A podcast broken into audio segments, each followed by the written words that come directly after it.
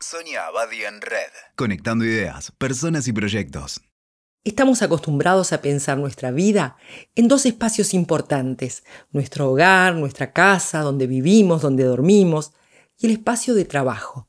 Si bien en este momento, con el confinamiento y la pandemia, esos espacios muchas veces se han juntado y vamos a tener que repensarlos. Pero además, existe un tercer espacio, y quiero contarles de qué se trata ese tercer espacio. Siempre ando buscando y descubriendo lugares muy personales, pero a la vez públicos. Esos lugares en los que uno se siente libre. Los bares, los parques, las bibliotecas, son las que me llevan a ese mundo intermedio en donde se me ocurren nuevas ideas y pasan cosas inesperadas.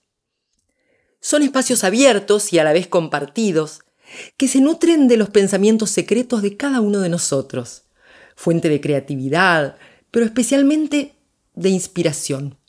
Es adentro y es afuera, es solos y es acompañados, es mirando y escuchando a otras personas.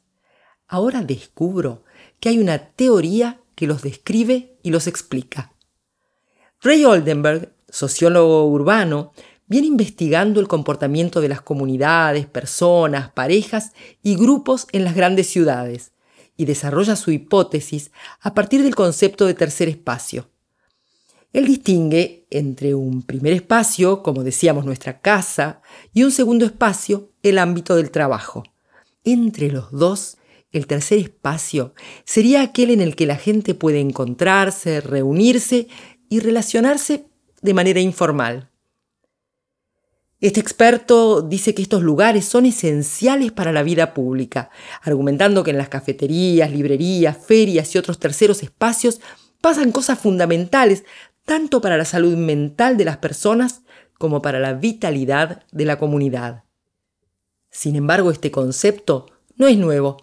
Desde la antigüedad, en la medicina, se llamó tercer espacio al espacio intercelular, el que se encuentra entre las células del cuerpo. Es esencial porque permite que esas células intercambien información y sustancias gracias a ese fluido que las envuelve y las conecta. Años después de que la medicina definiera el tercer espacio, apareció en las artes un concepto también intersticial, pero ligado a la creatividad. Diversos artistas descubrieron que hay un espacio en realidad un estado entre la vigilia y el sueño donde uno es más creativo y en el que se le ocurren ideas originales. A partir de esta revelación empezaron a jugar, generando algunas herramientas para activar ese estado entre el estar despierto y el dormir.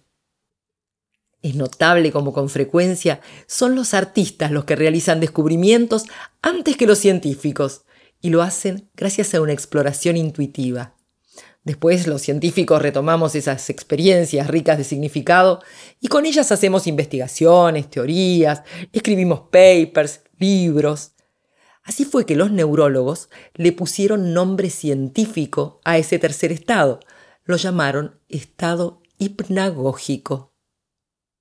Uno de los ejemplos de la activación y del uso de ese espacio fue Salvador Dalí, el gran artista catalán. ¿Qué hacía Dalí? Después de almorzar y antes de ponerse a trabajar, bien al estilo español, dormía su siesta.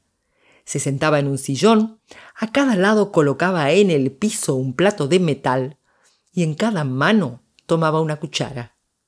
Se recostaba, cerraba los ojos y se disponía a dormir.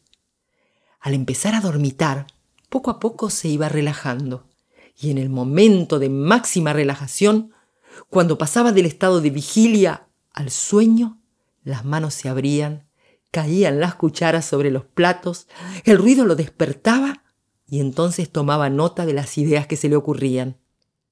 Gran parte de sus cuadros fueron creados con inspiraciones surgidas durante ese espacio-tiempo del estado hipnagógico. Esta técnica le permitía navegar entre el sueño y la vigilia en un plano intermedio que activaba cada tarde durante esos escasos minutos, su mente estaba más fluida y asociativa que nunca. Más adelante, El ilustre psicoanalista inglés Donald Winnicott creó el término de espacio transicional como otro concepto de tercer espacio.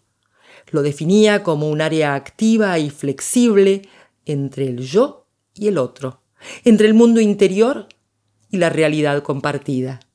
Y allí ubicó a la creatividad, el arte, la literatura, la construcción de vínculos y el despliegue de los logros culturales de la humanidad.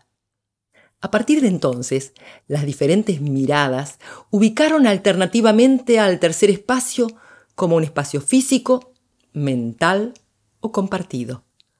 Para la misma época, el antropólogo francés Jean Duvignon explicó el sentido de los terceros espacios o espacios transicionales en las comunidades. Afirmó que además de los lugares donde trabajamos y somos productivos, donde generamos ciencia, conocimiento y aprendizaje, existen espacios compartidos de juego, encuentro y celebración, con un significado esencial para el progreso de la humanidad. Ya no se trataba solo de diversión, juego o entretenimiento, sino que se metió con el tema del progreso de la humanidad. Duvigneau detalló que esos momentos inesperados, sin ninguna utilidad evidente, hacen que las personas se conecten, facilitan que surjan experiencias placenteras, interesantes y potencialmente creativas. Y lo novedoso de su planteo es que él opina que el progreso de una civilización no está relacionado directamente con la industria, la productividad ni la ciencia solamente, sino con ese espacio inefable e intangible. Sostiene que si bien la eficacia y la funcionalidad aparentan ser los pilares del progreso, el motor de los cambios culturales se ocultaría en fuentes más sutiles y secretas, la improvisación y la creatividad. Volvamos ahora al modelo de Ray Oldenburg, Aquí el sociólogo marca la diferencia con lugares como un club o una comunidad, en la que todos se conocen y tienen algún denominador común, lo que es finalmente un círculo relativamente cerrado. Por el contrario, estos ámbitos de encuentro e interacción se definen como redes vivas abiertas a la diversidad, un bar, una biblioteca, un centro cultural, un parque. También pueden considerarse cercanos a la experiencia del tercer espacio los lugares de cowork, en los que las personas se encuentran trabajando junto a otras sin conocerse, pero compartiendo un espacio común que al menos los invita a interactuar. Oldenburg explica que estos espacios son generadores de vínculos y especialmente de innovación. Pero más aún destaca que además de un lugar físico real y concreto por donde uno puede circular, el tercer espacio es un lugar mental, un lugar interno de cada uno, donde uno está dispuesto, disponible, interesado en interactuar, en escuchar a otras personas, en mirar situaciones nuevas, en inspirarse en lo que pasa alrededor, expuesto a la serendipia, encontrar sin haber buscado. El tercer espacio sería entonces ese en el que nos sentimos libres, porque no es de nadie, pero a la vez es de todos y de cada uno.